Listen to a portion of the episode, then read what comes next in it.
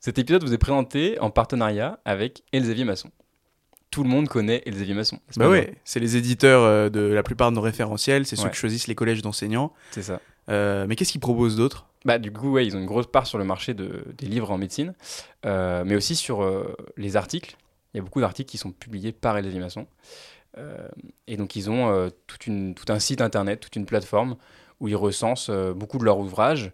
Euh, donc, il y a les référentiels qu'on utilise, mais il y a aussi d'autres livres euh, intéressants. Qu'on peut consulter en PDF pour s'entraîner directement euh, quand on n'a pas accès à nos bouquins, par exemple Ouais, exactement, tout à fait.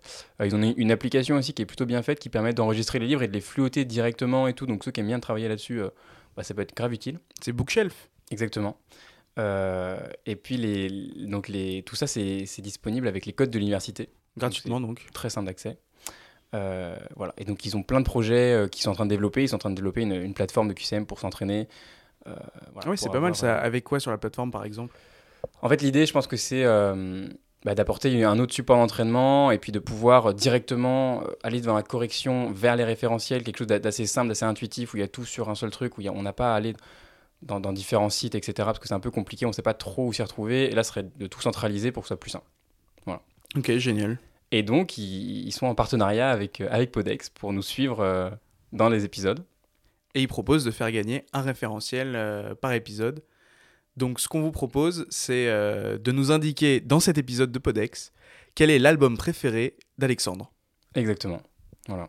Et donc, euh, pour augmenter vos chances encore un petit peu de, de gagner ce référentiel euh, à la sortie de cet épisode, on vous propose de partager euh, en story le réel qu'on mettra sur Insta. Et puis nous indiquer par Instagram en message privé sur @podex euh, podexterne euh, la réponse à la question. Exactement. Et puis nous, on fera un tirage au sort parmi ceux qui ont bien répondu. Et puis on vous redira euh, le gagnant. Et vous pourrez choisir bien évidemment le référentiel de votre choix en dessous de 50 euros. Bien sûr. Et on vous laisse avec l'épisode.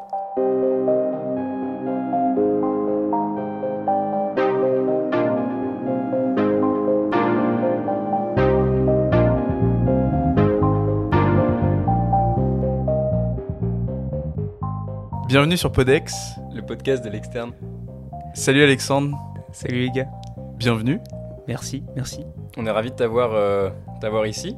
C'est le premier D1 qu'on a sur Podex Je On crois avait- bien. On avait que des D2 depuis. Je crois Que bien. des externes. Oui, mais que des D2 particulièrement. Ouais. Ouais, c'est vrai. Mm, mm. Une nouvelle facette de l'externat qui va nous être dévoilée aujourd'hui. Tout à fait. Après- Celle de l'externat pro bono, comme on l'appelle, puisqu'on n'avait pas payé. Dis-nous un petit peu comment tu la vis ta D1 toi? Ah bah franchement, je la vis, je la vis bien. Ça, ça fait plaisir après le Covid là. euh, En tout cas, la P2 euh, où on sortait pas, Ouais. où on faisait des cours, on n'avait pas de pratique. C'est voilà. C'est vrai que vous, votre beaucoup mieux. P2, elle a été un peu euh, comprimée euh, au, niveau de, au niveau de tout ce qu'il y a d'habitude à découvrir en P2 après la P1. euh. Ouais, on, comprimé, c'est le bon mot quoi. Genre même euh, coupé, euh, tronqué. Hmm. Tronqué, c'est bien. Bah la nôtre aussi en soi, hein, c'était pas... euh, On a quand même une On a eu un demi-P2. semestre, ouais. Bon. T'es où en stage actuellement là? Là, je suis pas en stage. Je suis Ouais. totalement en block-off. euh, et j'enchaîne mon deuxième block-off, étant donné que j'avais un stage master planqué. Et c'était quoi ce stage master?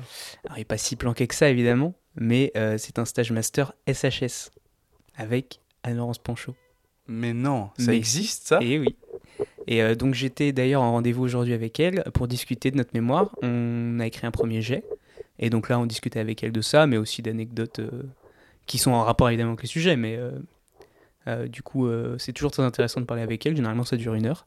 Et, euh, et donc là, on doit lui rendre d'ici 10 jours à peu près la version finale, qui va être incroyable. Et donc en sciences humaines et sociales, là, c'est quoi votre sujet de mémoire? Alors, notre sujet de mémoire, c'est la précarité des populations migrantes, qui sont par définition une population qui est très très... Enfin, c'est l'exemple parfait de la précarité. Euh, et donc, euh, on s'intéresse un petit peu aux enjeux de la prise en charge. On est allé voir des associations, on est allé voir euh, bah, les, les migrants euh, eux-mêmes, euh, notamment, euh, voilà, on est allé voir France Terre d'Asile, France Horizon, euh, on est allé voir euh, Quasar, qui est une association qui s'occupe euh, des personnes euh, euh, homosexuelles, trans, etc., mais qui sont aussi migrantes, donc qui ont en plus euh, une, euh, un petit peu euh, une synergie de, de discrimination euh, vis-à-vis de ça. Et on s'intéresse un petit peu à, aussi à, au, au modèle théorique euh, de, de la précarité. Donc on est parti des connaissances qu'on avait acquérir en médecine euh, sur la précarité, donc la fiche LISA, typiquement, euh, qui s'appelle euh, la précarité. Qu'est-ce qu'il faut savoir? C'est un item, ça? C'est un item. La De quel référentiel? Je sais pas. Ça existe. Ça doit être santé publique? Peut-être. Medjay, oui. Santé publique, Medjay. Je sais pas du tout. Enfin, il n'y a pas, y a pas d'item de Medjay en soi. Hmm. Il y a un collège de, Med- de ou pas? Non, il n'y a pas de collège de Moi, je, Medjay. je- je- je Non, non. crois que le, la. Medjay, c'est le bundle entier. C'est Ouais. Hmm. c'est ça la Medjay. Hmm. Et donc on est parti de ce- ce- ce- cette base finalement qu'on nous enseigne en médecine pour euh, arriver sur un, un petit peu une réflexion autour du- d'un modèle un petit peu intégratif de la précarité en prenant en compte toutes les facettes euh, qui rendent les personnes plus ou moins précaires. Et euh, bah, on a même réussi à proposer un petit modèle théorique euh, avec des petits schémas que j'ai fait et tout.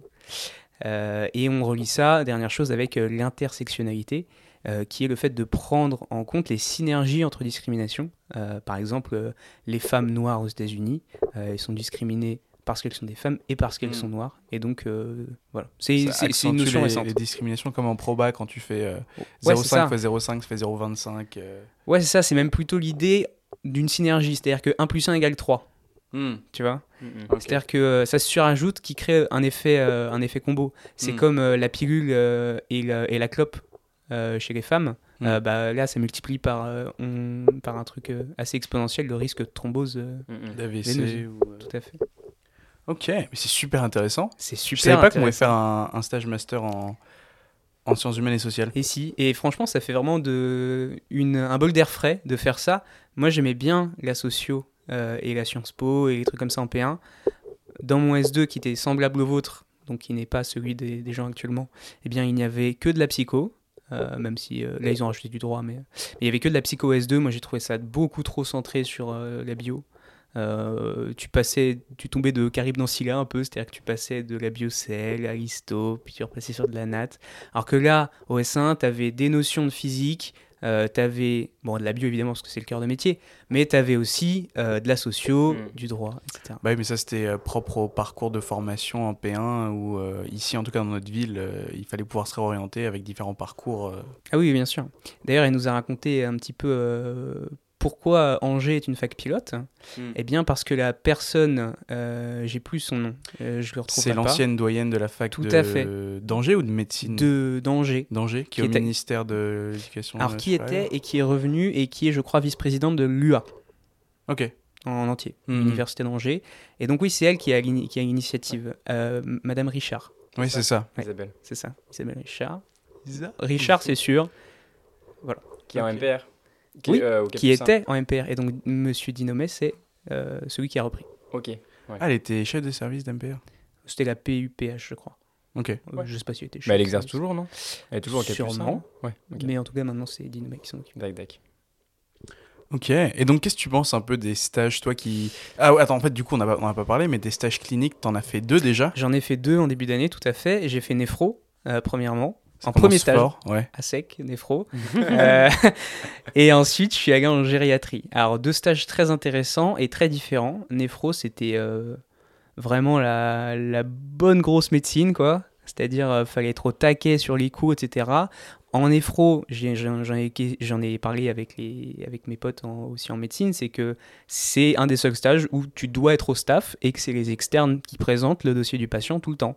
Tous les mercredis, tu as tes patients, euh, t'as pas d'excuse à part qu'ils soient arrivés le mercredi matin. S'ils sont arrivés le mardi, il faut que ce soit prêt. Hmm. Donc c'est un peu tout de suite dans le bain de cette espèce d'exigence euh, de l'hôpital euh, euh, et, des, et, des, euh, et des médecins euh, vis-à-vis des internes et aussi des externes. Ouais, et puis présenter au staff, c'est quand même quelque chose, quoi. Ça demande Ah ouais. Ouais, ouais, d'être assez à l'aise et d'être assez à l'aise aussi vis-à-vis des médecins, quoi. Parce que c'est quelque chose de présenter un patient à, à un pote ou à, à quelqu'un d'autre, mais de présenter à un médecin qui s'en qui s'en occupe, c'est c'est quand même autre chose. Oui, et puis euh, surtout qu'on présentait tout le temps au chef de service. Ouais, ouais. Donc euh, le premier, euh, c'était... Tu te fais couper la parole au bout de 20 secondes? Oui, Non mais pourquoi? Parce qu'en fait, tu ne sais même pas ce que tu lis. C'est-à-dire Ouais. que euh, le premier staff, c'était au bout d'une semaine. Ouais, mais ouais, t'avais pas vu les cours, t'avais rien vu en fait, si? Bah, Un peu avant C'est-à-dire que je sortais Mais de ma même, P2. T'es en, euh, en- t'as- t'es en D1, tu comprends pas la moitié Ouais, des. bah oui, oui. T'as t'as aucune notion. Là, en fin de D1, ça Mm. va, tu vois. J'ai après deux stages euh, à l'hôpital, je comprends quand le, le- le principe, euh, tu vas présenter un patient, Mm. euh, faut faire l'entrée, Ouais. tu vois. Je sais le faire. Euh, c'est encore à perfectionner évidemment. Euh, mais euh, au début, mais tu, tu, sais même pas. C'est tellement un nouveau monde que tu, déjà tu lis des mots, tu les comprends pas, t'as pas le réflexe d'aller voir ce que c'est, parce que tout est tellement nouveau que tu différencies pas ce qui est nouveau et que tu dois aller voir, et ce qui est nouveau et que tu vas l'apprendre sur le tas quoi. Donc tu sais pas par où commencer. Et euh, voilà. Donc au final, ça c'est j'ai apprécié mon stage, même si j'ai dû avoir un rendez-vous avec euh, un DPU parce que je trouvais vraiment pas ma place dans les visites, etc. Je comprenais pas l'organisation. Quoi? C'est toi qui as demandé le rendez-vous? C'est qu'ils voyaient que j'étais là en mode. Ah oui, tu t'es fait repérer. euh, euh, Ouais, bah, le mec perdu. euh. bah, en Ah fait, ouais. c'est pas que j'étais pas, c'est pas que En perdu. ça? Ouais, c'est pas, pas que j'étais perdu, mais c'est que je comprenais pas vraiment ce qu'on attendait de moi en néphro. Alors qu'en gériatrie, c'était très clair. Je devais faire les. Les entrées. Les évaluations les gériatriques standardisées. ouais. Euh, mais non, en néphro, c'était. euh, C'était un peu compliqué au début, mais ça va mieux. T'as une petite anecdote de stage à nous partager, un truc euh, un peu marrant qui t'est arrivé en Un stage peu marrant, euh, je sais pas, euh, si pendant une visite où c'était le chef de service particulièrement qui venait ce jour-là, il était très enjoué de faire ça, et à un moment il commence à nous parler de recherche. Donc déjà que quand il nous parle de néphro, on comprend rien. Là il commençait à nous parler de recherche en néphro, et je crois qu'au bout de 5 minutes, je sors mon tel euh, devant lui. Quoi? Et il, il t'a vu? Oui.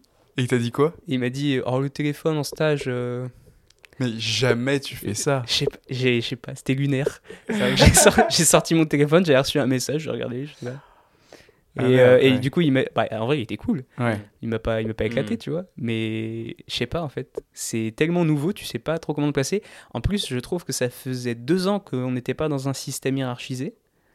Euh, Mm. euh, au lycée, bon, euh, t'avais les habitudes. hein. en terminale, euh, t'étais rodé sur quand tu pouvais sortir ton tel en cours, euh, à quel moment il tournait la tête, limite, tu vois. Ouais, ouais. Mais là, En P ensuite t'es autonome, en P2 il y a que des cours, il y ça. a pas de stage, et là t'arrives dans un ouais, dans un cadre Ouais, c'est ça. la- avec les internes, les médecins, tu connais pas le cadre. service, ouais. Donc c'est un peu compliqué.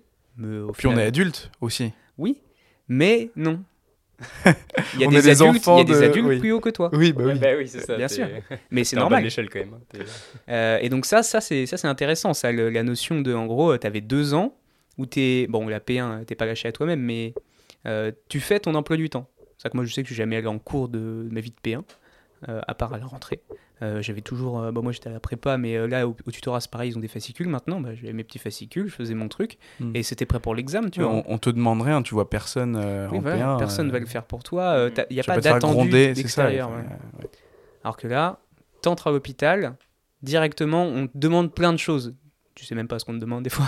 Ouais, ouais. C'est non, au final c'était bien. Je pense que j'en referai un dans le, dans le même service. Il y avait deux unités. Il y a l'unité rouge avec les greffes. Moi j'étais là. C'était super intéressant parce que du coup tu voyais.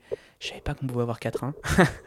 C'est-à-dire qu'ils enlèvent pas les reins d'avant Ah oui, quand oui. ils les greffent. Hmm. Et, euh, Oui, et en fait ils les mettent en faux iliaque euh, gauche ou droite Hmm. alors que les reins sont euh, en rétropéritoine. Donc euh, oui, euh, c'était pas évident qu'on n'enlevait pas les reins. Du coup, Ouais, j'étais ouais. un peu surpris de pouvoir palper un rein, Euh, enfin un greffon. Euh, bon, on le sent pas, on sent un peu, mais voilà. Et, et donc, tu arrives dans ce cadre et c'est un petit peu, c'est un petit peu déroutant au début. Et donc la gériatrie, stage suivant, eh bien c'était pas très intéressant au niveau médecine même si ça, se re- ça ressemble à de la médecine générale, donc c'est bien de l'avoir fait, et je pense que c'est ce que je vais en médecine générale, c'est-à-dire euh, apprendre que le xarecto, euh, Ouais. c'est liquide, tu vois. Hmm. Euh, et apprendre qu'on met ça sous- sur une FA, ce qu'on faisait pas du tout en néphro, parce que j'étais dans l'unité de greffe. Mais là, tu as peut-être pu, plus pu découvrir l'examen clinique quand même. oui, euh, ah, tout à fait. ouais. Je l'avais déjà pas mal découvert en consul de néphro, parce que j'étais tombé avec une docteure qui était hyper sympa. Ouais. Elle, est là, elle m'a vu, elle était là, ok, je te fais tout l'examen clinique. En plus, le patient il était super cool. Il a dit, j'adore. Il va apprendre, j'adore.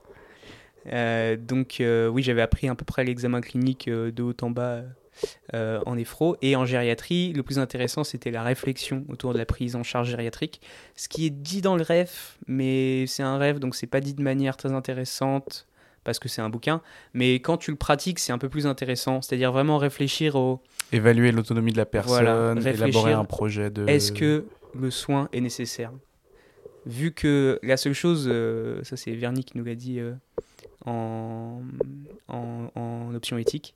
La seule chose que tu sois, euh, à laquelle tu sois sûr, bref, pas français, la, la seule chose Dont, tu es certain quand tu donnes un traitement à un patient, c'est que ça va lui faire du mal. Hmm. Après, est-ce que le bénéfice euh, rattrapera et surpassera le mal que tu lui fais? À voir. Hmm. tu vois? Euh, C'est-à-dire que quand tu, quand, il nous disait que quand, quand il faisait des études, tu avais 85 ou 90% des patients, ils avaient un effet nocebo. Genre, j'ai pris un médicament, j'ai un peu la nausée ou un truc comme ça. Tu es Mm. sûr que ça, à peu près, t'es à peu près sûr que Hmm. il va sentir qu'il a pris un cachet, ça va être, il va être un peu moins bien. Mais euh, il y a un gradient, tu vois. Euh, mais du coup, la, toute la question est de savoir est-ce que si tu donnes ce médicament, le, le bénéfice est-il supérieur, euh, parce qu'il va progresser au fur et à mesure que le médicament agit, mais est-ce qu'il devient vraiment supérieur au- au- à l'effet indésirable qui est préexistant, Hmm. qui, ne sûr- survient pas en même temps? Je suis sûr qu'en gériatrie, vous vous retrouvez avec des patients, parfois vous recommencez à regarder les traitements et vous dites mais pourquoi est-ce que ça c'est encore là? Pourquoi est-ce qu'il a encore ce traitement? Parce que souvent, euh, enfin c'est pas souvent, mais je veux dire, euh, parfois on se demande pas quand est-ce qu'on arrête un traitement Bah aussi. oui. Hmm. Et Il y en a, ils des vieux avec ouais, des, bah, des listes. sont sous Mhm. IPP depuis, Ouais. depuis super Et longtemps. puis c'est surtout hein. ça qui est délétère, parce que bon, mettre en traitement en aigu pour traiter quelque chose, oui, il y a des petits effets indésirables, mais bon, s'il est arrêté assez rapidement, ça va. Mais il y a énormément de traitements où, au long cours, euh, quand il n'y a pas d'indication euh, particulière, c'est c'est ça qui, qui flingue tout, quoi. Bah oui, c'est clair. Et puis euh, surtout que tu avais, par exemple, il y a un patient, il s'est retrouvé avec des fibrates. Mm. Qu'est-ce que c'est? Mm. Euh, Ben, euh, du coup, il y a l'interne qui m'a expliqué, ah non mais on en prescrit plus depuis un bout de temps, hein, parce que les statines c'est beaucoup mieux. Mais juste personne n'a réévalué son traitement, donc Mm. forcément il y a une perte de chance vis-à-vis de ça. Après, euh, T'es en train de faire la cardio? je l'ai faite. Ah, vous avez fait la cardio fait la Ah oui, c'est pour ça, parce que Oui, je me demandais, mais qu'est-ce que les fibrates Nous, on a vu, on a vu ça en, en cardio. On en fait Oui, voir oui, ça en moi- cardio, surtout, je trouve. Mm. Peut-être qu'il en avait en endocrino aussi. Euh, J'ai pas commencé. Oui, c'est c'est votre, euh, c'est votre bloc, là, Il l'endoc. faudrait, oui. Ouais. Et là, je suis pas mal occupé euh, avec le deuxième. Alors, le mémoire sur le master, c'est le deuxième, parce qu'on en a fait un premier, donc en option éthique, sur les patients SIDA. Et euh, leur, euh, le rôle qu'ils ont joué avec les associations pour euh, faire évoluer la, la, la place du patient dans la relation avec la, la médecine et avec les chercheurs euh, euh, en règle générale. En deuxième année? Là, là, non, là. Ah là? Oui, là. Pendant ton stage master? Ouais, 6 ECTS. Donc il y a deux mémoires en cours, là. Et non, il y en a un qui a rendu. Il y en a un qui est rendu, il y en a un qui est encore en... Il était très apprécié, Mais euh, elle doit t'adorer en fait, euh, Pancho. non, non, j'en sais rien. Juste à chaque fois, elle nous sort des anecdotes euh, euh, sur le sujet, évidemment. Mais euh, elle, est, enfin, elle a l'air d'apprécier les rendez-vous qu'on a. Je fais ça avec Simon. Les deux, les deux mémoires, je les ai fait avec Simon. Mais attends, mais c'est le rêve, je pense, pour. euh, Parce qu'en stage master, comme tu l'as dit, c'est stage planque. La plupart Ouais, du temps, les gens, enfin, les, les Et- étudiants, et- ils voient ça comme un stage planque. Mais là, t'as l'air quand même de. Tu dis stage planque, mais t'as l'air quand même de. De, de, de t'intéresser à ce que tu fais et de. Il n'y a pas d'horaire, C'est cool. ça, c'est pour ça que c'est planque. Ouais. Mais en soi, au final, tu fais un Mais tu travail, travailles, mais juste, ouais, bah. t'as pas d'horaire. Hmm. Mm, mm. Et à part euh, des mémoires et de la néphro, tu fais autre chose dans la vie? Bien sûr, je suis en médecine. non. non, je suis aussi professeur de mathématiques et de sciences. Attends, Professeur. Professeur. c'est vraiment Non, pas une je suis- blague. je suis Non. formateur. C'est mon titre arrête. officiel. Formateur. Tu donnes des cours, Je donne des tu es cours professeur. à Saumur. Euh, coming from the hood. Non, pas du tout. Non, À, à qui tu donnes des cours à des CAP Ok. dans un CFA, donc des, des, des jeunes qui sortent du collège et qui sont soit en première ou en deuxième année pour euh, faire des métiers euh, bah, manuels. C'est des formations pour devenir, euh, je sais pas, euh, vendeur, euh, pour devenir euh, coiffeur, coiffeuse, pour devenir bijoutier, tout ça. Euh, ils enseignent de la gémologie, des trucs comme ça. tu vois. Ok. Et moi, je leur fais des cours de sciences. Après, c'est pas, évidemment, vu qu'ils sont sortis de l'affaire générale, ça reste très basique. C'est beaucoup de rappels du collège, mais qui sont vraiment pas évidents, puisque bah, c'est un peu le, un des échecs du collège, je pense, c'est que t'as, t'as, t'arrives pas à une classe de, de 25 ou 30 à faire rentrer forcément des notions qui sont, en plus, pour des gens euh, très manuels comme ça, euh, ils se posent énormément plus la question que des gens euh, qui vont faire des, des longues études, mais à quoi ça va me servir? Hmm. Ça, c'est la question que tu entends tout le temps. Et tu leur réponds, bah, en pratique à rien, si ce n'est à te cultiver et à, voilà, à savoir des choses. Bah, quand tu es dans la vente, quand tu tiens, quand tu tiens un salon de, de coiffure ou une bijouterie ou des trucs comme ça, c'est quand, même- c'est quand même important d'avoir des, des notions de mathématiques pour, euh, pour gérer un commerce. Quoi. Quelle science ah, enfin, exactement tu leur. euh, Bah, en gros, euh, en maths, alors je fais maths sciences, donc je fais, c'est un peu la même matière. tu vois. Euh, et en gros, je fais, je, je leur fais des proportionnalités, des équations, mais des trucs très basiques, des pourcentages. Ça, c'est hyper utile. Mais si tu veux, on peut pas faire un an de pourcentage. Il faut faire des sciences. Donc, on fait euh, avec les premières années, par exemple, on fait le pH, on fait l'acoustique, euh, on Hmm. fait les concentrations des solutions. Ça, c'est le truc le plus dur. et Ils captent rien. Mais en même temps, c'est parce que c'est hyper abstrait pour eux une concentration, un Mais rapport. Tu leur parles de mol Oui. Ah Quel enfer. Oui, ok. Et je leur explique que c'est un- partie de ces gens-là. C'est un paquet. Non. Voilà. C'est un paquet de billes. Tu mets tant de billes. c'est tout. Non, mais tu vois. Ouais. Et euh, c'est intéressant pédagogiquement.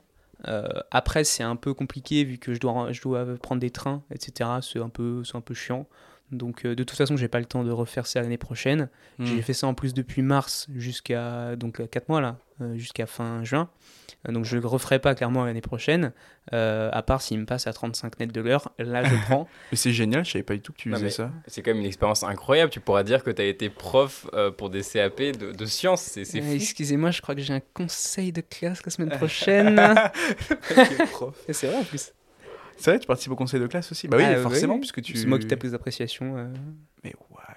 T'as été recruté par l'éducation nationale T'as passé ton CAPES C'est pas du tout l'éducation nationale. C'est la chambre de commerce et d'industrie, c'est un truc privé. Ok. Et euh, juste, euh, il y a un peu une dèche de prof de maths. euh, et du coup, euh, ils, ils demandaient. J'ai pris. Bravo, bravo à toi. Bon, et sinon, tu chantes aussi un petit peu? Oui, je chante oui, aussi un petit peu. J'ai appris ça aujourd'hui. Ah ouais? Mais je savais pas du tout. Et tu m'as fait écouter un truc, mais impressionnant. Ça fait combien de temps que tu chantes? Ça va faire 11 ans l'année prochaine, donc c'est 10 cette année, mais vu qu'on est en fin d'année, euh, voilà. Euh, 11 ans, donc je, je fais ça depuis que j'ai 10 ans, parce que je vais sur mes 21. Euh, et euh, du coup, j'ai utilisé notamment cette compétence euh, pour euh, la vidéo euh, des relations internationales de l'année. Oh, waouh, il l'a placé, bien joué. Parce que t'es es, vice-président de, des, de- des relations internationales en asso médecine locale, là. Oui, oui. Et, Et, je suis euh, le spécialiste du cumul des mandats. C'est ça. Je fais Un peu, euh, fais gaffe à toi. hein. Ouais. Mais euh, attends, parce que tu te représentes? Non, surtout que Alors, je suis, tu sais, je suis prof, euh, machin et tout. Non. euh. Vous avez personne? Si, on a des pews. Oh, Ah, On a des pews. On les rencontre demain. L'âge de réélection, c'est dans 13 jours. T'inquiète, même moins. Mais on revient sur la musique, excuse-moi. Oui, la musique.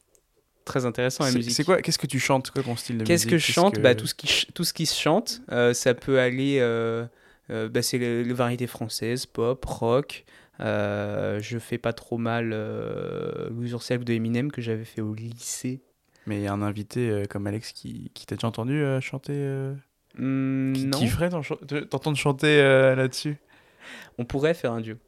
Mais oui. Nous pourrions. Ici sur Podex. Mais oui En exclu. Je veux ça. C'est lui qui fait les backs. Incroyable. Euh, non, et, et par anecdote, on a fait un concert euh, caritatif euh, au lycée Ok. pour une association qui. donc c'était en terminale. En fait, c'est mon prof de maths d'anglais qui avait créé le groupe de musique. Je suis arrivé dedans et il a proposé de faire un concert à la fin de l'année pour qu'on puisse récolter des fonds pour une association. Euh, en fait, ce prof, il est adopté, il vient d'Haïti. Enfin, il est né là-bas. Il n'a pas vécu très longtemps là-bas, mais il vient de là-bas. Et c'est grâce à cette association qu'il a été euh, adopté en France. Euh, Ok. et du coup, euh, ça lui a permis en gros de bah, de pas être à Haïti, quoi. Parce que c'est un peu surtout, bah, surtout que quand t'es orphelin, t'as plus de parents, donc c'est chaud. Hmm. Euh, mais du coup, on a récolté des fonds pour cette association. Euh, et on a récolté, je crois, 380 euros. Et le lycée a arrondi à 500 parce qu'ils ont, ils ont kiffé. Ah ouais, Ouais. Incroyable. Et donc, en gros, bah, on a pu euh, vraiment euh, gérer des trucs. C'est-à-dire que le lycée, à un moment, euh, nous avait filé des thunes pour qu'on aille acheter une batterie à Nantes, tu vois. Et puis, franchement, c'était une super expérience. Et depuis, t'as refait un peu des, des, des représentations comme ça Alors, avec mon école de musique, oui. puisque chaque année, il y a un concert. Et c'est vraiment trop cool d'y participer. Vraiment, jouer avec un orchestre, c'est génial. Surtout quand c'est un orchestre de potes. Et du coup, on fait un tout petit peu de musique avec, euh, avec, euh, avec euh, mes amis. Et c'est des, des amis qui sont euh, ici euh, en médecine dans la ville, là, ou c'est des gens qui sont plutôt chez- de chez toi euh? Non, non, non, non, là, on, a fait- on avait fait un peu de musique en P2 avec, avec Dorian et Rohan, tout ça. Ah oui, des, des potes de médecine Oui. Ah oui, Oui. ok, trop bien. Non, c'était grave stylé. Et t'as le temps de faire ça? Oui, oh non, maintenant, on n'a plus le temps. Ouais. On n'a plus le temps, et puis on n'a plus trop de d'énergie non plus, parce que de- les autres travaillent et font aussi beaucoup de choses. Hmm. Euh, donc voilà. Ça t'apporte quoi de faire du chant euh, personnellement? Qu'est-ce que ça m'apporte de faire du chant? Eh bien, euh, c'est vraiment une, une catharsis, puisque c'est... Des fois, je suis dans ma journée et je me dis, putain, ce soir, j'ai vraiment envie de chanter, tu vois. Ouais. Et, euh, et bah, du coup, je prends mon, je prends mon pupitre, euh, je travaille le chant. Euh, en ce moment, en plus, j'ai des vocalises super, un super, super agréable à faire. Euh, et donc, euh, bah, je chante, euh, je sais pas, une heure. Des fois, ça, des fois, ça me prend, je chante 4 heures, tu vois. Heureusement que mon appart est bien isolé. Ouais, j'ai demandé tes voisins. Et en plus, quand tu arrives un petit peu à chanter à la tierce ou des trucs comme ça, c'est-à-dire à, à pas faire la note, mais à, à créer une harmonie avec la voix, bah, je sais pas, si, si, je mets un, si je mets un morceau, je peux chanter à la tierce et, et créer une harmonie avec le chanteur, ce qui rend hyper bien et ce qui est hyper satisfaisant. Euh, et j'avais vu euh, une, une, une étude là-dessus, c'est qu'en gros, euh, vraiment chanter, au simple fait de penser à chanter, ça te rend vraiment heureux, quoi. Mm, Donc t'es heureux. T'es content. Bah oui, non, mais comme, comme tout musicien euh, euh, qui, qui fait de son Et- instrument, c'est Et tu produis un peu de. Enfin, je veux dire, là, tu. Tu t'enregistres parfois tu, tu fais des. pas du tout. Ouais. Fais- je fais vraiment ça pour moi. Euh, Mhm. J'aime bien, euh, Non, mais même- j'aime bien le concert. C'est Ouais. c'est assez grisant. euh, et puis c'est une super sensation, quoi. Euh, parce que tu sens vraiment euh, les vibrations de la musique et ça c'est ça c'est vraiment incroyable à sentir. La batterie, la grosse caisse derrière, ça fait un, ça fait un bordel monstre. Mais euh, c'est hyper agréable. Euh, mais non, non, je m'enregistre pas. Je m'enregistre pas. Ok. Non, mais même pour pouvoir mixer ou monter des. Tu sais, des. Des, je sais pas, des, des accords, des canons, des choses comme ça. Ah non, non, j'ai pas ces skills. hein. vraiment. euh, T'as bien des potes qui, ça à d'autres. qui font ça. Bah, on- quand on a enregistré Ouais. avec Dorian le générique d'Extrême Limite à la fin, euh, oui, on, on Ok. l'a fait et c'était très agréable. mm, mm. Mais euh, en soi, je le fais pas euh, en loisir. Ok. Même si euh, la vidéo DR, c'était un peu du loisir. T'as d'autres projets un petit peu là pour, euh, pour la fin de l'année, pour l'été, etc. Ah non, franchement, l'été, Toi qui es relations internationales, Lire des tu, livres. tu fais pas de.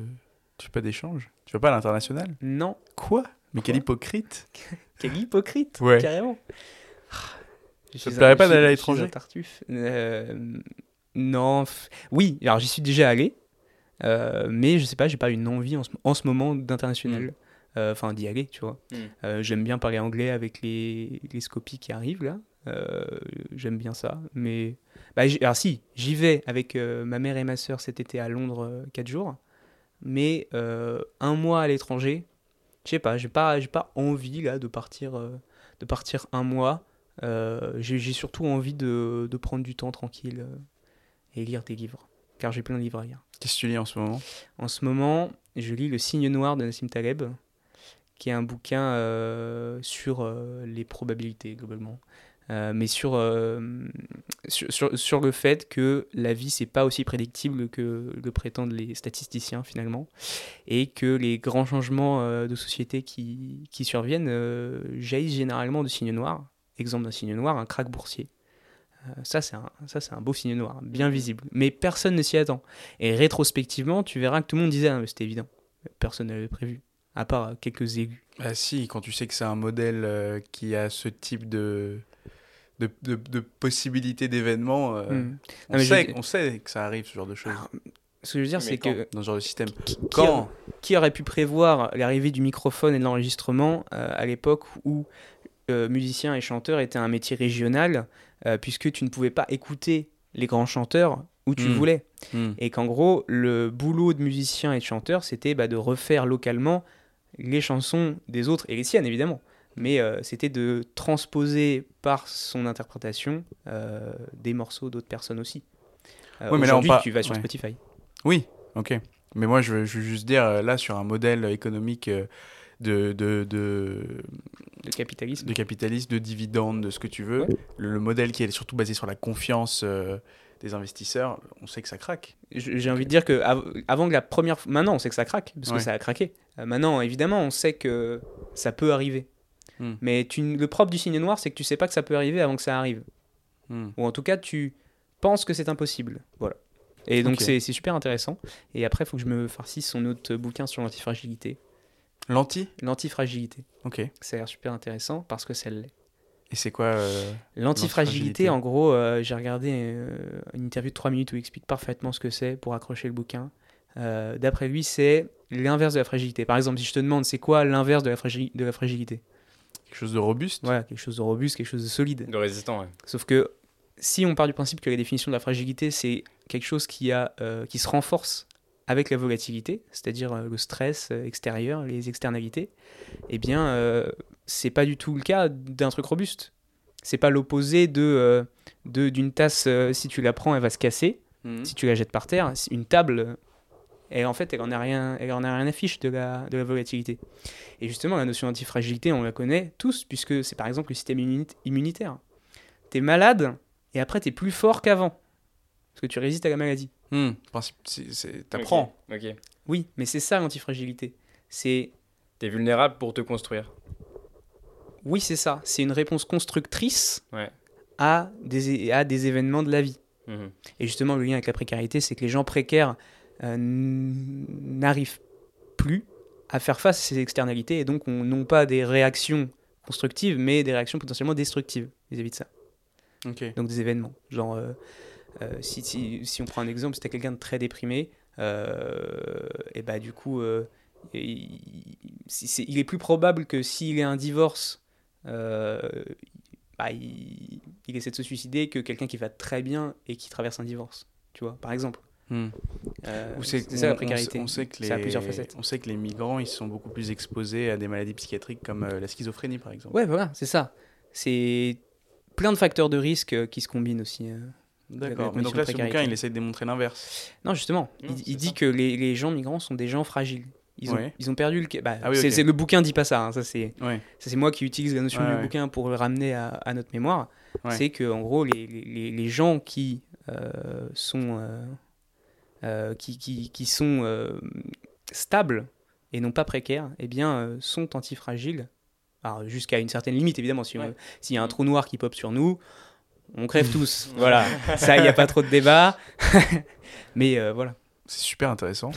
Ouais. T'as tellement de choses à nous, J'ai nous envie de lire euh, cool. ce livre du coup. Ok. Donc j'ai hâte l'été et du coup c'est pour ça que je fais aussi euh, mon travail, c'est pour pas travailler. Hmm. Je vais rien faire à part lire Tu vas et bosser faire du sport. Bah oui, il y a des rêves à revoir, je crois. Ouais. Ouais. D'ailleurs, en parlant de ref, Ouais. t'as une spé euh, en tête, quelque chose Bah la néphrologie évidemment. Ah ouais, là, c'est. Ah bah moi j'adore ça. C'est vrai? Là, c'est. t'es- Alors, T'es prêt à être néphrologue, là? J'ai surtout des, des specs que j'aime pas pour l'instant qu'on a vu. Dermato, j'aime pas. HGE, ça va. Chirurgie, Hépato-gastro. toutes les spécialités de chirurgie, j'aime pas trop. Ouais. Euh, J'en ai vu qu'une, mais ça m'a suffi. Même je suis pas maniaque du tout. Franchement, l'idée de rester 6 heures debout euh, me détruit intérieurement. Je suis mort Ouais, ouais, je suis d'accord. je Rien pense- que ça, ça, je sais pas ce que t'en penses, Baptiste. Mais... Non, moi, c'est pas ce qui me dérange le plus, mais. euh, Ouais, bah, c'est en fonction des personnes, hein, mais Ouais. moi, ça me, j'ai pas envie. Voilà. J'arrête. J'arrête la chirurgie, c'est certain. Donc, Mais pourquoi si, la néphro alors? Alors pourquoi la néphro? Mais c'est ce que tu disais, euh, j'ai envie de dire la, la dernière fois avec euh, Kevin, c'est qu'en gros c'est quelque chose de très abstrait qui me parle, parce que moi j'aime, les trucs abstraits euh, et, euh, et. Hmm. Euh, et euh, tout- toute cette notion de, de compartiment liquidien et tout, euh, de, de vraiment de vision globale aussi du corps, Euh, c'est-à-dire que euh, tout peut retentir sur les reins et les Ouais. reins peuvent retentir sur tout. C'est très systémique même. Voilà, Mhm. c'est très systémique. C'est pour ça, en soi, médecine interne, je pense que j'ai bien aimé. Cardio, j'ai adoré la cardio. Pneumo, j'ai bien aimé. Euh, et j'aime moins les matières cliniques, type euh, dermatologie ou. euh, Je pense que tu vas aimer matos aussi. Ah oui, j'ai j'ai commencé le greffe. hein. C'est vrai? Oui. Par intérêt? Par, euh, par intérêt et aussi parce que j'en avais marre en stage de jamais rien comprendre à l'anémie. Je savais que je l'avais Mais- vu en P2. Mais tu sais qu'il a fait les matos en même temps que nous on la faisait, et moi quand j'ai vu bosser les matos à la BU, je me suis dit, mais quel est ce monstre Qu'est-ce que tu fais que- T'es l'externe parfait en fait. C'est ouf, hein T'es même pas externe, t'es déjà l'externe parfait. Le, le rêve de Mais ils sont pas prêts hein, dans les services là, dans les, du, du CHU là, ils sont La- pas prêts. hein. La Ils dermato, j'ai fait 11 jours, 11 sur 20. Imaginez si j'avais fait 20 jours. Non mais ça va. Non, euh, mais- non, C'est mais- quoi, faut qu'on arrête de. C'est c'est grave La promo le ECN temps. hein. 2024, tremblé. Ne, ne pas redoubler, hein. Ne pas redoubler, hein. Ah oui, non, Surtout pas. hein. Surtout pas. Ok. Requin sous la planche. hein. Ok. Euh, Euh, Bah du coup, tu nous parles un peu de néphro Tu Ouais, nous présentes un petit plaisir. truc? Euh, du coup, euh, je pense qu'il faut revoir un petit peu les fondamentaux euh, pour tout le monde. C'est l'hyponatrémie et l'hypernatrémie. Euh, c'est vraiment. J'ai fait la conférence de néphro sur les D1, j'étais dans l'amphi. une des seules, sûrement la seule d'ailleurs, sauf s'il y a une deuxième néphro. Il a passé, Nicolas Fage, à nous expliquer la, la natrémie 1h20. Ouais. Parce que c'est central. Si tu comprends pas les dynamiques de euh, secteur extracellulaire, secteur intracellulaire, tu comprends rien. Hmm. C'est normal. Euh, alors du coup, euh, bah, je pense pour introduire mon propos, il faut rappeler que le corps humain c'est 60% d'eau. Est-ce que vous vous rappelez de la répartition à peu près? P1 ça. Donc il y a intracellulaire. Ouais, il y a extracellulaire, intracellulaire, et au sein de l'extracellulaire, il y a le secteur interstitiel et le secteur vasculaire. Bon, je vois que c'est un peu loin. J'ai le schéma- je vois le schéma, mais je ne sens plus les schémas. Bon, c'est deux tiers d'intracellulaire, deux tiers de l'eau, c'est dans les cellules, donc c'est indosable, et euh, un tiers, c'est en extracellulaire. Enfin, c'est indosable si on veut doser l'eau l'eau l'eau intracellulaire. Ouais. Tu vas pas avoir une mesure avec marqué eau intracellulaire, ça va être un calcul. Euh, dans l'extracellulaire, donc les un tiers du volume total, on a trois quarts, un quart. Trois quarts d'interstitiel, qui correspond à autour des cellules, Hmm. c'est là, là où on a la matrice extracellulaire à peu près, a un quart et, de- euh, et un quart de vasculaire. Hmm. Ok. Euh, donc, dans ce, dans ce quart de, de vasculaire, on a les 5 litres de sang qui, qui correspondent au, au volume vasculaire. Il est très important de dire qu'à l'équilibre, quel que soit l'équilibre, l'osmolarité ou l'osmolarité, on utilisera ces termes de manière euh, analogue, eh bien, c'est identique à l'équilibre entre intracellulaire et extracellulaire. Ça, c'est central. Ça, ça veut dire qu'en fait, il y a des membranes et de part et d'autre, ça doit être à l'équilibre. Tout à fait. C'est qu'en fait, le corps va naturellement se mettre à l'équilibre Ouais. des concentrations osmolaires. Mhm. C'est-à-dire qu'à l'équilibre, en étant en n'ayant aucun problème, c'est 285 milliosmoles par kilo. Ouais, c'est juste 285, c'est la valeur à savoir. Mm.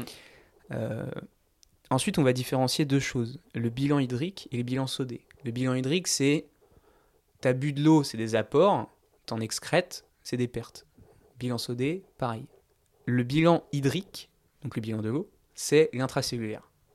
On relie tout de suite, faites des liens dans vos têtes, intracellulaire, bilan hydrique. L'eau, l'eau seule, c'est l'intracellulaire. Ouais. L'eau plus le sel, puisque le sel est osmotiquement efficace, il va toujours y avoir de l'eau qui va le suivre. Mm. C'est un leader le sel. Mm. ok? Il y a toujours des sidekicks et c'est des molécules d'eau. tu vois? Il s'en sépare quasiment jamais. Euh, donc extracellulaire, euh, on va avoir le bilan, euh, le bilan sodé du sel qui est séquestré dans l'extracellulaire. Donc c'est pour ça qu'on associe le bilan sodé au volume extracellulaire. Et dans l'intracellulaire, l'eau, elle peut diffuser entre les membranes, ce qui fait que euh, on peut avoir... euh, Enfin, c'est l'eau, c'est dans l'intracellulaire, puisque ça peut diffuser à travers les membranes. C'est la variable d'ajustement Hmm. C'est la seule des qui, compartiments, qui voilà. va d'un compartiment à l'autre. c'est ça. Alors l'hyponatrémie, c'est quoi? C'est une natrémie, donc une concentration euh, en sang, euh, du sang en sodium qui est inférieure à 135 millimoles par litre. Donc la, la normale, c'est de 135 à 145. Euh, et en fait, il faut vraiment comprendre et admettre, euh, même sans, sans comprendre des fois, que la natrémie est le reflet de l'intracellulaire et non pas de l'extra. Hmm. Pourquoi? Parce que quand je suis en extra et que j'ai une perte extracellulaire, j'ai une perte de même proportion entre le sel et l'eau. Puisque comme je l'ai dit, le sodium c'est un leader, il a toujours ses sidekicks. Hmm. Donc quand je perds de- du sel, je perds aussi de l'eau. Par contre, quand je perds du l'eau, je perds, je perds, quand je perds de l'eau, je perds, ou que je gagne de l'eau, je perds ou je gagne pas forcément de sel, Mhm. ce qui va créer cette différence de concentration de la natrémie. Donc l'hyponatrémie, c'est un excès d'eau, là où l'hypernatrémie est, un, euh, est une, une perte. Enfin, L'hyponatrémie, c'est juste une dilution finalement. Tout à fait, euh, c'est une dilution. puisqu'on euh, puisqu'on a trop d'eau. Euh, donc, juste pour information, du coup, l'hyponatrémie, ça se dose dans quatre, situa- quatre situations principales. Quand on a des symptômes neurologiques ou digestifs qui peuvent être liés à l'hyponatrémie, on va doser la natrémie. Globalement, ça se fait tout le temps sur l'iono, hein, mais euh, c'est euh, CN cochées. Euh, dans les- la surveillance d'un traitement diurétique, dans les pathologies pulmonaires, céré- cérébrales, endocriniennes, qui sont potentiellement associées à une hyponatrémie, et dans l'insuffisance cardiaque, la cirrhose décompensée, qui sont souvent associées à une hyponatrémie. Euh, quand on a un patient, on a un patient, il arrive, on voit qu'il a une hyponatrémie. Déjà, on- une hyponatrémie, c'est hypotonique. D'accord? C'est-à-dire que c'est vraiment la perte, enfin, c'est vraiment l'excès d'eau qui crée la différence euh, d'osmolalité.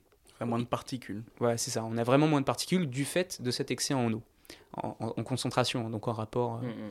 euh, voilà.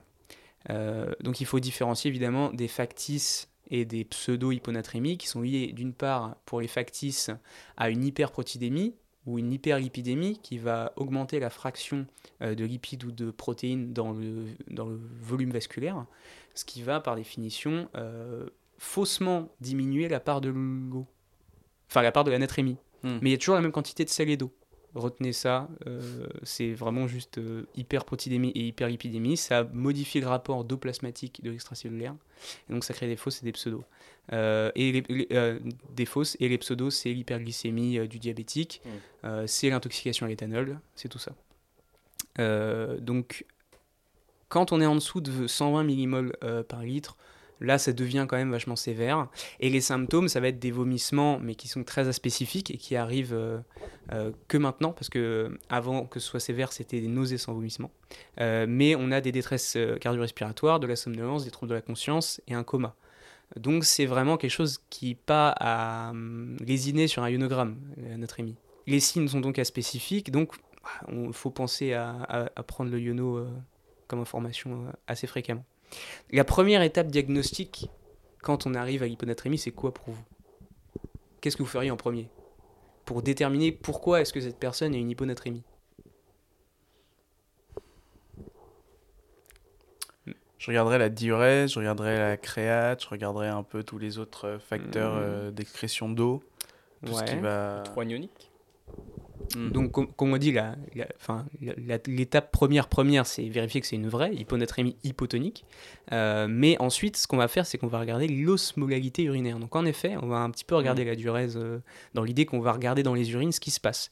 Qu'est-ce qu'on va évaluer? On va évaluer la réponse rénale. Mhm. Là, on a un excès d'eau. Et on va évaluer le rein. On va lui, on va lui demander s'il réagit correctement. S'il réagit, c'est quoi, c'est quoi sa réaction au rein? C'est de diluer ou de concentrer les urines? De concentrer urines. Ah non, de, de diluer. de diluer Mm. pour éliminer de l'eau. Mm. Donc si la réponse du rein est normale, donc il dilue les urines, c'est qu'on a un problème d'apport. Donc c'est soit qu'on a une polydipsie, qu'on boit, euh, voilà, une- ou une potomanie, ou un syndrome Tien-Toast. Voilà, c'est Mm. euh, les, C'est comme du buveur de thé. c'est généralement les, les mamies qui prennent un thé, un petit Ça biscuit même, quoi, sec. c'est qu'on boit Ouais, voilà. beaucoup et on mange peu. Il y a trop d'apport d'eau par Ouais. rapport à ton apport. euh, Enfin, précisément, il y a trop d'apport d'eau par rapport à ton apport, ton apport journalier en osmole, Mm. ce qui réduit la capacité de ton rein à excréter de l'eau et ce qui crée des troubles de l'anatrémie. Donc on a une urine très diluée. Toujours en hyponatrémie, Ouais. sauf en cas, euh, évidemment, de réponse rénale inadaptée. Et ça, donc, c'est l'étape suivante. Pourquoi est-ce qu'on a cette réponse rénale inadaptée? Parce que notre corps est quand même bien fait. Euh, si on avait euh, une réponse rénale adaptée, le rein diluerait les urines, éliminerait les apports. C'est pour ça que nous, en apport, gé- en apport journalier, quand on est sain, on peut boire jusqu'à 10 litres d'eau. Bon, c'est pas très sain, parce que c'est jusqu'à. Euh, et on, ce sera éliminé dans les urines ok? En utilisant les osmoles qu'on a accumulés dans la journée.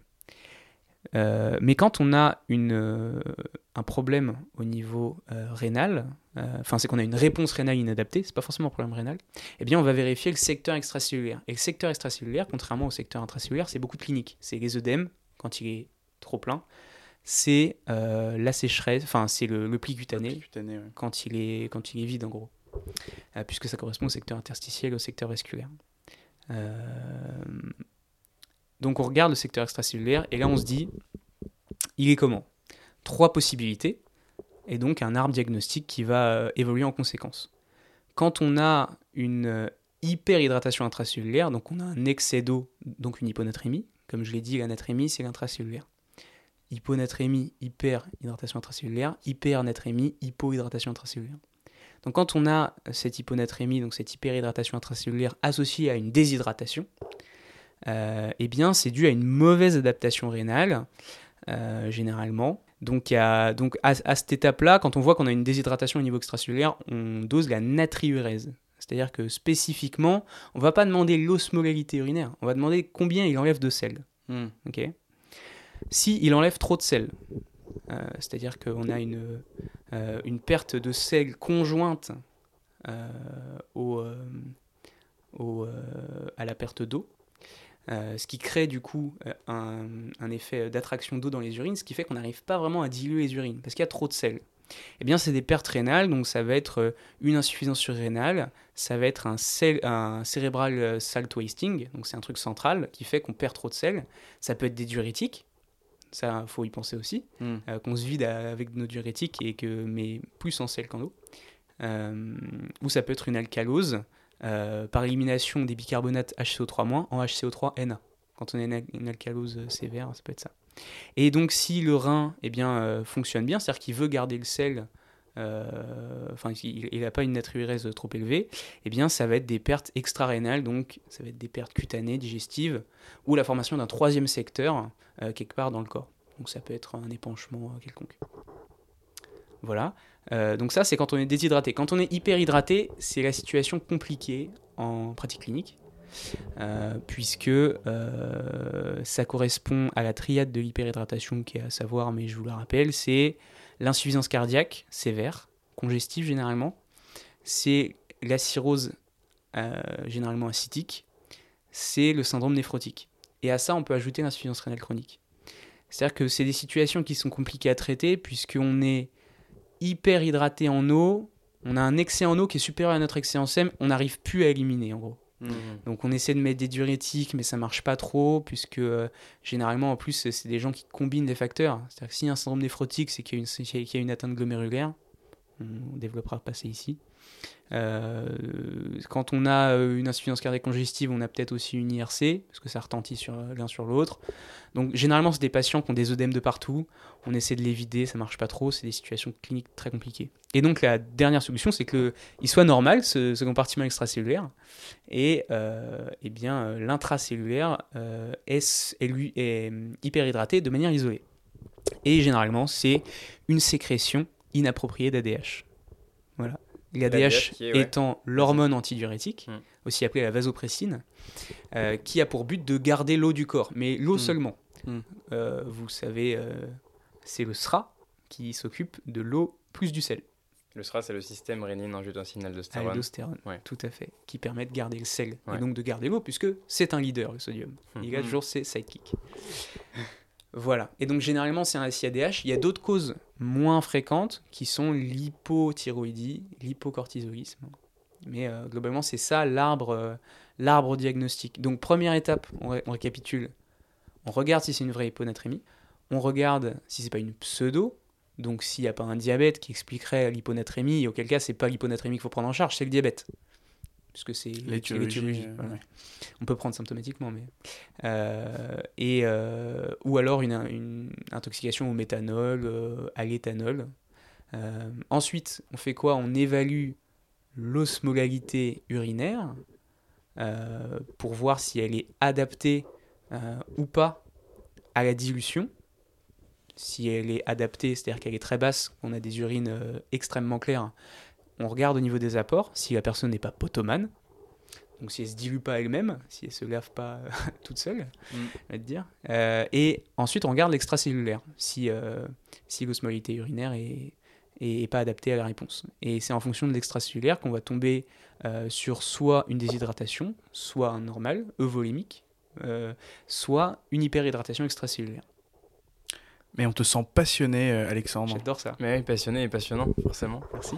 Ça transparaît. Euh, voilà. Ça se voit que t'as compris. Enfin moi, euh, on a fait en plus euh, nous la néphro, mais j'ai pas du tout, euh, j'ai pas du tout euh, compris dans le détail dans lequel tu viens de nous l'expliquer euh, tout, tout, tout ça sur. Et euh, encore, la- je sentais que j'utilisais beaucoup de mots que j'ai pas définis avant et que du coup, euh, Bah, ça c'est normal, s'adresse ça- ça va plutôt, vite. euh, Et puis c'est quelque chose, de, c'est quelque chose comprendre, de pendant que tu fais la matière, de comprendre un arbre diagnostic et de réussir à le ressortir et à répondre aux questions le jour de l'examen. Mhm. C'est autre chose de l'expliquer. bien sûr. C'est autre chose de, de, de rendre ça compréhensible. Quoi. Donc bravo. Puis la néphro, c'est partie des, des, des, des spé en médecine comme ça, où c'est très... En fait, c'est tellement détaillé, c'est des échanges tellement petits, que Mhm. c'est assez abstrait. Tout à fait. Et je, je pense que la meilleure technique pour apprendre la néphro, c'est de faire des hanquis ou des trucs actifs. Parce qu'en fait, euh, quand tu lis le ref, il est très bien fait quand tu connais la matière, mais quand tu la connais pas, c'est un enfer. Hmm. Parce que tout est mis dans un ordre qui, au final, tu comprends pourquoi ils l'ont mis comme ça, mais quand tu apprends, c'est pas l'ordre d'apprentissage du tout. C'est- En gros, tu as l'impression qu'ils ont écrit le ref comme si c'était un recueil de connaissances, pas un truc explicatif. Bah, c'est un peu comme ça que sont faits tous les refs, hein, j'ai l'impression. Malheureusement. Celui-là plus que les autres, je trouve. J'avais euh, une dernière question. Un dernier truc, euh, ou pas d'ailleurs, je sais pas si c'est le dernier, mais Euh, Est-ce que tu écoutes des podcasts? Est-ce que c'est quelque chose que tu as l'habitude de faire? Tu écoutes de la musique, tu lis des bouquins, tu t'avances sur euh, les autres refs? En, est- en accumulant du retard sur les précédents, évidemment. Dermato, je l'ai lu, je l'ai pas flotté. Hein. Je l'ai lu deux fois. Ouais, mais ça t'intéresse pas, donc c'est bon. Euh, Est-ce que j'écoute des podcasts J'écoute Affaires sensibles avec Fabrice Drouel avant de dormir. Euh, et généralement, du coup, euh, je reprends 15 minutes d'après le lendemain. Hmm. Euh, ils ont fait d'ailleurs une super édition de 5 podcasts sur la guerre d'Algérie, dont évidemment la France ne veut pas parler au lycée. Euh, Si, qui est je me souviens, on avait le choix au lycée entre Oui, faire. euh, Mais c'est les profs qui ont le choix. Ouais, Ils ont le choix entre ça ou la Deuxième Guerre mondiale. Ils prennent Ouais. tous la Deuxième Guerre c'est mondiale. vrai, c'est vrai. ouais. évidemment. Non, mais euh, du coup, c'est super, on apprend plein de trucs euh, sur ce qui s'est passé parce que moi, j'y connaissais rien. Et toi, Noah, t'écoutes des podcasts un petit peu? Euh, J'écoute des podcasts. euh, En fait, j'ai surtout découvert récemment. euh, Je pensais que Podex était une exclusivité en médecine. Enfin, ça l'était il y a quelques... jusqu'à il y a quelques mois. Parce que euh, les- l'association des internes d'hématologie ont lancé leur, euh, leur podcast qui s'appelle Les Voix de l'hémato. C'est quand même très précis. J'ai ouais bah j'ai j'ai vu ça sur euh, j'ai vu ça sur la, la revue j'étais en stage dans le bureau des internes d'astreinte avec les uros et Ouais. un moment un moment mort où il y a personne qui appelle les urgences enfin bref peu importe les internes font leur bail et moi j'étais là je sais pas trop ce que je faisais et donc je commence à choper tout ce qui traîne sur le bureau et je tombe sur le le, le magazine de l'INSIT le, le syndicat des internes nationales Mhm. bref Oui, oui, oui. et, euh, et il faisait de la pub pour ça. Et donc j'ai été écouter quelques épisodes. C'est des épisodes de 17 minutes, 15 minutes. Et il parle avec des internes, des chercheurs, des hématologues. Et il parle un peu de ce qu'ils font au quotidien, euh, de leur parcours de formation. Un peu, Ouais. finalement, un peu comme ce qu'on fait. Ça, ça m'a fait penser un peu à Hmm. Podex. Moi, ça me fait penser à. Je sais pas si vous connaissez sur YouTube Primum non nocere. Ouais. Non, je connais pas. Euh, en gros, c'est bah, pas un podcast vu que c'est des vidéos et des lives, mais en Mhm. gros, c'est ça. Ils ont fait une, notamment une tier list euh, des spécialités médicales qui est vachement marrante parce qu'ils se foutent de la gueule d'absolument toutes les, toutes les spécialités, donc c'est un peu marrant. Le saviez-vous, euh, le l'association euh, des infectios, ça s'appelle le SPILF. Ils sont à ça de s'appeler le SPLIF. à toi de les, les infiltrer, de changer tout ça, de trouver quelque chose qui sonne bien. D'échanger de lettres sur, Ouais. euh, sur l'aventure. Euh, et, euh, et juste un autre podcast dont je voulais parler qui est celui de What's Up Doctor qui est un c'est quoi c'est moi je, je connais juste le site Hmm. Euh, je sais que C'est un magazine, non, aussi ils ont peut-être un magazine Je ouais. crois que j'ai vu un magazine. Enfin, c'est un gros truc quand même j'ai l'impression et c'est là que j'allais pour moi pour me référencer au niveau des classements d'SP des villes et tout ça Ah Ils oui. font un truc tous les ans c'est c'est intéressant Intéressant, sur le, sur le site internet et ils ont lancé un podcast aussi Euh, format très court euh, aussi 17 19 minutes moi je vois ça comme de la concurrence c'est je vois ça comme une agression euh. Mais non, on va pouvoir, on va pouvoir bosser ensemble, on va pouvoir les C'est mon territoire. Mais eux, c'est des grands, nous, on est. Enfin, t'es déjà interne en fait, toi. Quoi? Quand, quand, quand je, Franchement, quand je t'entends parler de, les, ouais, mais de la effro là, c'est et vraiment que l'hyponatrémie. c'est vrai, c'est ton dada. mais j'ai pas fait l'autre moitié du rêve, faut que je la fasse. J'ai commencé, mais j'ai pas le temps de vraiment la faire. Tu le feras pendant l'internat? Non, je le ferai cet été. Mais attends, mais vous l'avez fait la... C'est le premier rêve que vous avez fait? Je connais rien en vascularité en cas, Hmm. à part le nom. Bah écoute, euh, Alexandre, euh, merci. Merci à vous, en fait. Franchement, on te réinvitera avec plaisir. hein. Ouais. Un, d'être épisode, un épisode 2 quand je serai vraiment externe, peut-être. Ouais, si tu veux. Ouais. Tu veux qu'on attende que tu sois vraiment externe, que tu, comme tu le On, dis? on peut, le- on, on peut le refaire Bah, euh, De toute façon, je pense que voulez, ce mais sera, euh, ouais, l'année prochaine. faut attendre. Je pense que les gens euh, évoluent, sinon on va avoir euh, le même épisode. Est-ce que t'as un album de musique euh, préféré là Est-ce que tu peux nous partager un peu euh, Mon album de musique préféré, qu'on retienne quelque chose c'est euh Random Access Memories de Daft Punk, mais c'est Ah. un peu mainstream. Ah, Mais si vous voulez un truc de niche, euh, c'est très bizarre. Alors, en ce moment, j'écoute Starmania, j'aime bien. Mais les OST de Il était une fois l'espace, qui est comme, il était, comme il était une fois la vie, avec les mêmes personnages, mais dans l'espace, c'est inregardable. C'est trop long, c'est un enfer, mais les OST composés par Michel Legrand, ça vaut le détour. Ok. C'est ce qu'on appelle les musiques de l'espace. Ok. Dans les cercles fermés. Ah mais je, je connaissais la série mais je connaissais enfin je vous ai jamais Les OST, déjà le générique incroyable, mais euh, les OST sont, valent vraiment le coup d'être écoutés. Ok. Voilà. Ah, merci beaucoup. Ouais, merci Alexandre. Merci. Puis comme d'habitude, n'hésitez pas euh, à vous abonner au podcast sur toutes les plateformes pour rester informé dès qu'un épisode sort. Et euh, on se retrouve. euh, très bientôt pour la saison 2. Est-ce que c'est pas la saison 2 ça? Non, ça c'est la saison 1. Il est pas externe comme il l'a dit. ok. Je suis une okay. transition. Voilà, transition. Allez, salut.